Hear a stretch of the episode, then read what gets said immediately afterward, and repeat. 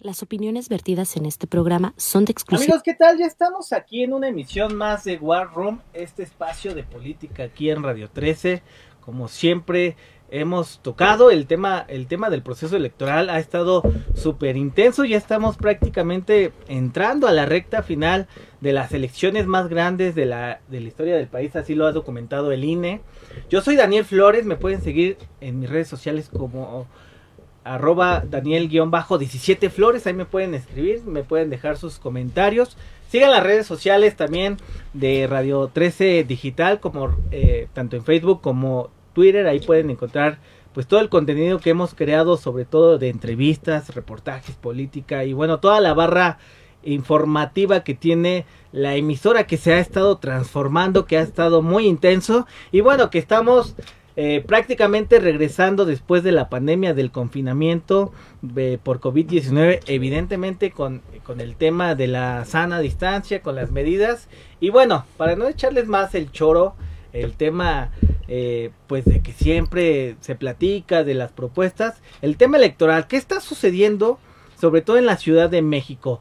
Ya tuvimos un desfile de candidatos de varias fuerzas políticas. Hoy vamos a tener a uno de este partido llamado Redes Sociales Progresistas, que también batalló para su registro, que ha estado, eh, pues está estrenando aquí en, el, en, en las elecciones, está compitiendo en la Ciudad de México y le doy la bienvenida sobre todo para que nos platique el tema educativo.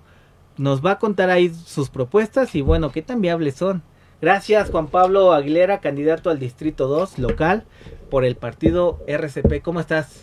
Buenas tardes, eh, muy agradecido por la atención, por permitirme estar hoy aquí y les saludo a todos, muchas, muchas gracias por recibirnos y bueno, pues yo quiero platicarte de lo que estamos haciendo. Esto más que una propuesta, quiero decirte que es algo que ya estamos haciendo, es darle continuidad desde el 2016.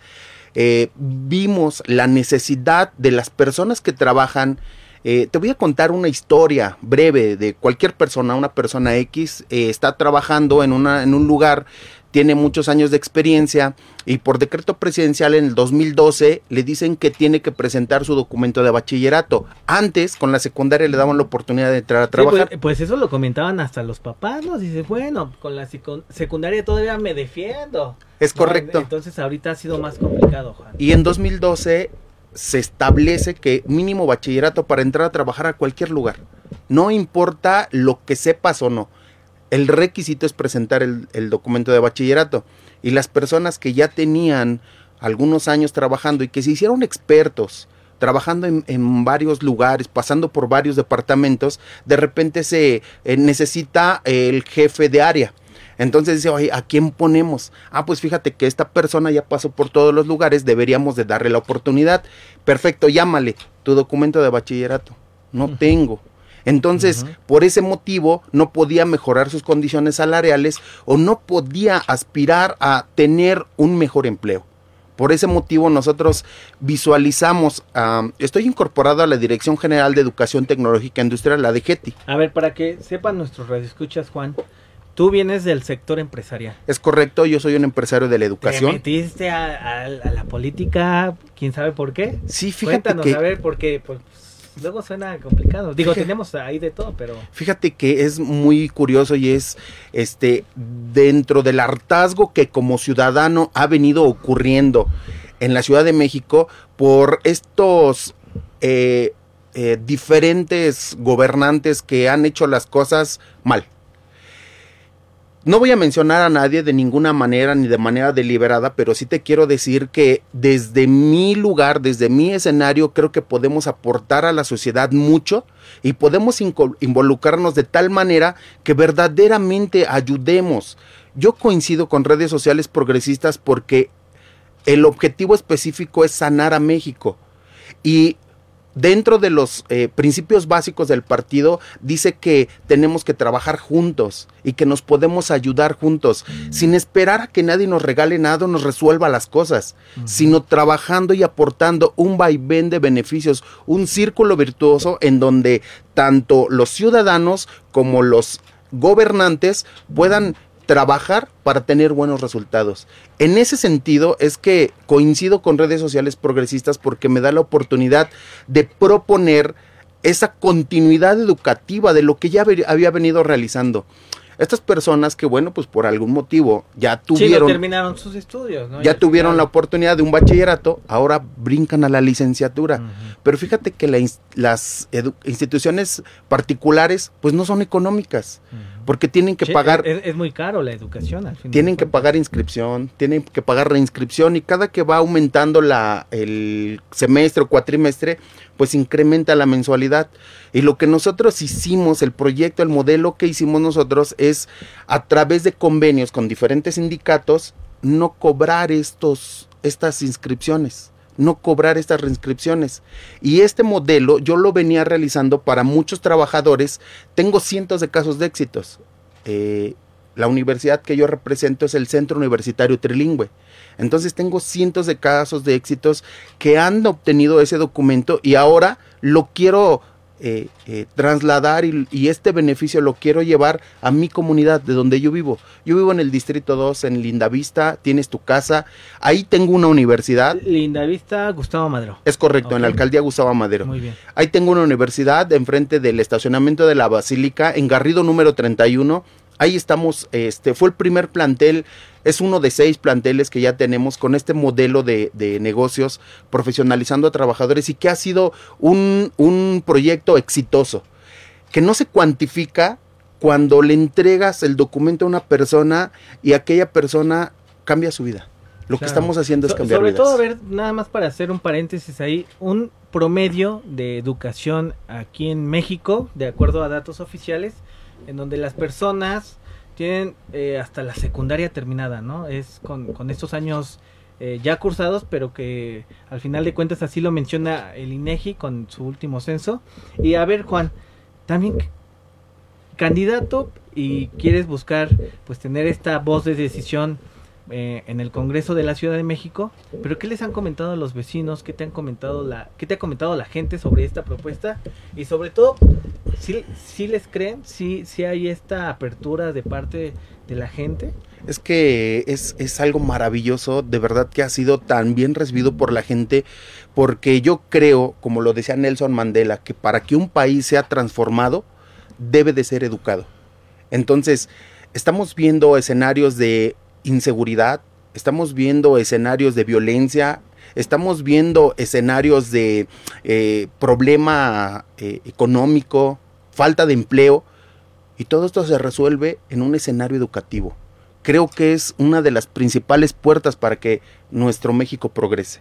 Y convencido y seguro de ello es que nosotros estamos haciendo cosas como, por ejemplo, dando cursos de, de, tengo una licenciatura en gastronomía, entonces hay personas que en la calle me dicen, a ver, si tú eres este político, dame dinero, regálame dinero. Así te han comentado. Así puntualmente. Entonces le digo, no, mira, fíjate, mejor vamos a hacer algo mejor. Vamos a hacer algo mejor. Te voy a enseñar a hacer ese dinero. Vente a unos cursos de gelatina artística. Yo te voy a enseñar a hacer cupcakes. Vente a mi cocina a aprender panadería. Y entonces es un modelo de negocios. Y yo creo que vamos a fortalecer la economía. Hoy muchos hablan de la, el fortalecimiento económico. Fíjate que la pandemia me ha dejado 470 bajas. O sea, ese es el resultado de las consecuencias de lo que vivimos el último año. Son 470 personas que no es porque no quieran estudiar, no tienen trabajo. Claro. Sí, la emergencia sanitaria ha estado bien complicada, ¿no? Y uno de los emergentes para reactivar la economía, pues ha sido el comercio formal e informal. Y entonces, de verdad te lo prometo, hay muchas personas, vecinos de Lindavista, que yo los he visto en sus carros vendiendo cubrebocas. ¿Sí? Los he visto vendiendo e, caretas. Es, muy real, ¿no? Te puedes dar cuenta cómo, cómo los estragos de la pandemia ha dejado mermas en todos los sectores. A ver, eh, Juan, estamos entrando a la recta final del proceso electoral en la Ciudad de México la radiografía pinta para una conversión ahí de las fuerzas políticas el próximo 6 de junio, pero más allá del discurso oficial y de todo esto, ¿qué les dirías a los vecinos para que salgan a votar el próximo 6 de junio y romper esta empatía eh, que existe luego en, los comicios? ¿Cómo, cómo, ¿Cómo le vas a hacer ahí? Yo quisiera hacer una mención para todos eh, las personas que nos están mirando, que el que no conoce la historia está sentenciado a repetirla. Y hemos tenido gobernantes que no han hecho bien las cosas. Y voy a referirme en este momento, por lo menos al último, a nuestra anterior eh, diputada local. Era presidente de la Comisión de Educación y no hizo una sola cosa. Entonces, yo como empresario de la educación he visualizado y he entendido que para poder cambiar la situación tenemos que participar. Y no podemos estarnos quejando, no podemos estar señalando a los demás si nosotros no hacemos lo propio. Y creo que es importante, lejos de estar recibiendo despensas y de estar recibiendo regalías, revisar las propuestas y revisar qué es el antecedente de las personas, los candidatos que hoy están tratando de gobernar y tratando de ofrecer soluciones y propuestas reales. Yo quisiera pedirte que revises eso y más que una cultura de costumbre o una bandera, veas la propuesta del candidato. Esa, esa sería pues este llamado al voto informado, ¿no? Que tanto han peleado los consejeros electorales, las autoridades, las, los especialistas. Y bueno, para ir cerrando, Juan, redes sociales progresistas, ¿por qué ese partido y no otro? Fíjate que mm, redes sociales progresistas, como te decía en un principio, me, me provocó mucho eh, el, el ayudarse entre sí. El no estar eh, dando nada más a los, a los conocidos una oportunidad, eso me emocionó y me, me convenció que no tuve que pagar nada, no tuve que ser amigo de nadie, sencillamente me pidieron una propuesta y yo la dije. ¿No vas a pagar favores? De ninguna manera. No tengo ningún compromiso con nadie. Si hay un compromiso y si quiero generar un compromiso verdadero, es con la sociedad y con la comunidad. Es con ellos con los que yo creo que tenemos que generar esos proyectos y esos compromisos. No se trata, en redes sociales progresistas, no se trata de comprar el lugar. A mí me dieron la oportunidad. voluntades, ¿no? Me dieron la oportunidad de ser el secretario de Educación, Cultura y Deporte en la Ciudad de México. He venido impulsando a personas que nadie voltea a mirar. Tenemos talento urbano y que no les dan esa oportunidad. Hay personas que hacen la calistenia y no se acercan. La misma sociedad los ha enmarcado como los ha eh, eh, englobado como un grupo de personas que se drogan o que son este delincuentes. Esta segregación, ¿no? Y yo los he estado impulsando, los he estado apoyando. Fíjate que es maravilloso hablar con ellos y que digan, oye, hasta que alguien nos voltea a mirar.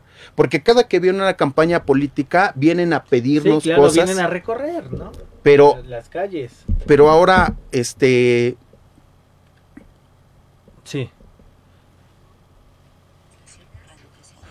Ah, pero ahora que nos, que nos, ahora que estamos llegando con ellos y que les estamos apoyando, hay historias maravillosas de éxito, personas trabajadoras, personas con su familia, personas que quieren y desean tener eh, la oportunidad de estudiar. Y también lo estoy llevando hasta allá.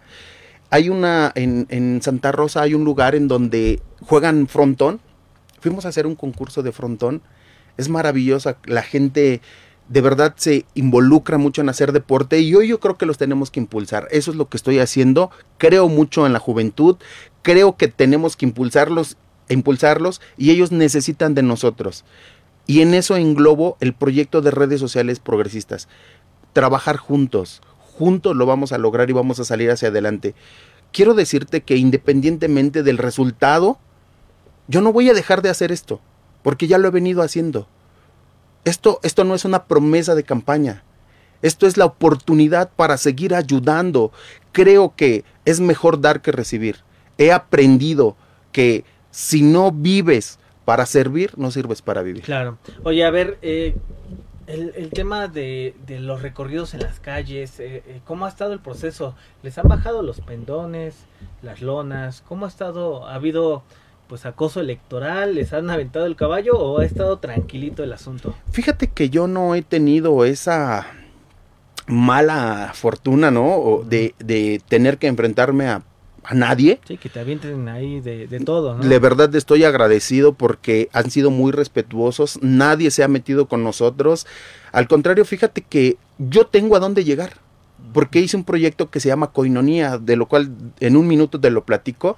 Es, significa la ayuda mutua y entonces comenzamos a fortalecer el comercio a través de los medios digitales, haciendo una página de Facebook en donde vamos al lugar, le hacemos una cápsula, los alumnos de la universidad hacen esa cápsula, cuando ellos piden trabajo no les dan trabajo porque no tienen experiencia. Y el lugar pues estaba bajando las ventas por este tema de la pandemia. Y entonces yo llevo a los alumnos, practican, la gente lo conoce en la comunidad y tengo más de 500 negocios a los cuales estoy visitando y nos han recibido de una manera muy importante y que bueno, pues quiero aprovechar este momento para enviarle un saludo a todas esas personas que han decidido estar con nosotros en Coinonía y que ellos dan evidencia de que esto es una realidad. A esos estoy visitando, la gente se está enterando que estamos haciendo cosas cosas verdaderas que ayuden y que provoquen un cambio y que juntos podamos salir adelante. Estoy abrazado de esa idea porque eso es lo que estamos haciendo. ¿No, no vas a declinar? Por supuesto, en la vida. Ha, pasado, hay, hay varias declinaciones que se han presentado en las últimas, eh, en los últimos días, pero no vas, no vas a hacerlo. Soy un hombre de principios, de valores, soy un hombre comprometido con palabra, no tengo nada que valga más que mi palabra. Y he dado mi palabra y mi compromiso para los líderes de redes sociales progresistas y yo no declino por nadie. Mi corazón, mi compromiso está en redes sociales progresistas. Buenísimo. Oye, nada más para antes de despedirnos, Juan. Eh, a ver, repítenos tus redes sociales y, y antes de que para que te puedan escribir, te puedan comentar, te puedan cuestionar también. El ejercicio de rendición de cuentas es muy importante aquí en la Ciudad de México con los candidatos, con el tema del proceso electoral. Pero también, nada más para cerrar, eh, el efecto Morena, ¿cómo ha jugado en la Ciudad de México? Porque ha marcado eh, evidentemente eh, pues el rumbo también de las estrategias de los candidatos. ¿Cómo, ¿Cómo piensan que va a ser el próximo 6 de junio? Este, es, es muy complicado mm, decir cosas, decir mal o maldecir. Lo que sí te quiero decir es que yo deseo que el, el, el día 6 de junio las cosas se lleven a cabo de la mejor forma yo estoy seguro de que somos ciudadanos competentes, capacitados y que podemos llevar un ejercicio eh, limpio y transparente. La misma sociedad es la que va dando en la recta final. Y bueno, muchísimas gracias a los que se pudieron conectar a través de pues de la plataforma de Radio 13. nos pueden seguir tanto en Twitter como Facebook, Radio 13 Digital. Y a su servidor Daniel Flores, arroba Daniel 17 Flores ahí para comentarios, preguntas, dudas. Nos vemos en la próxima emisión. Muchísimas gracias.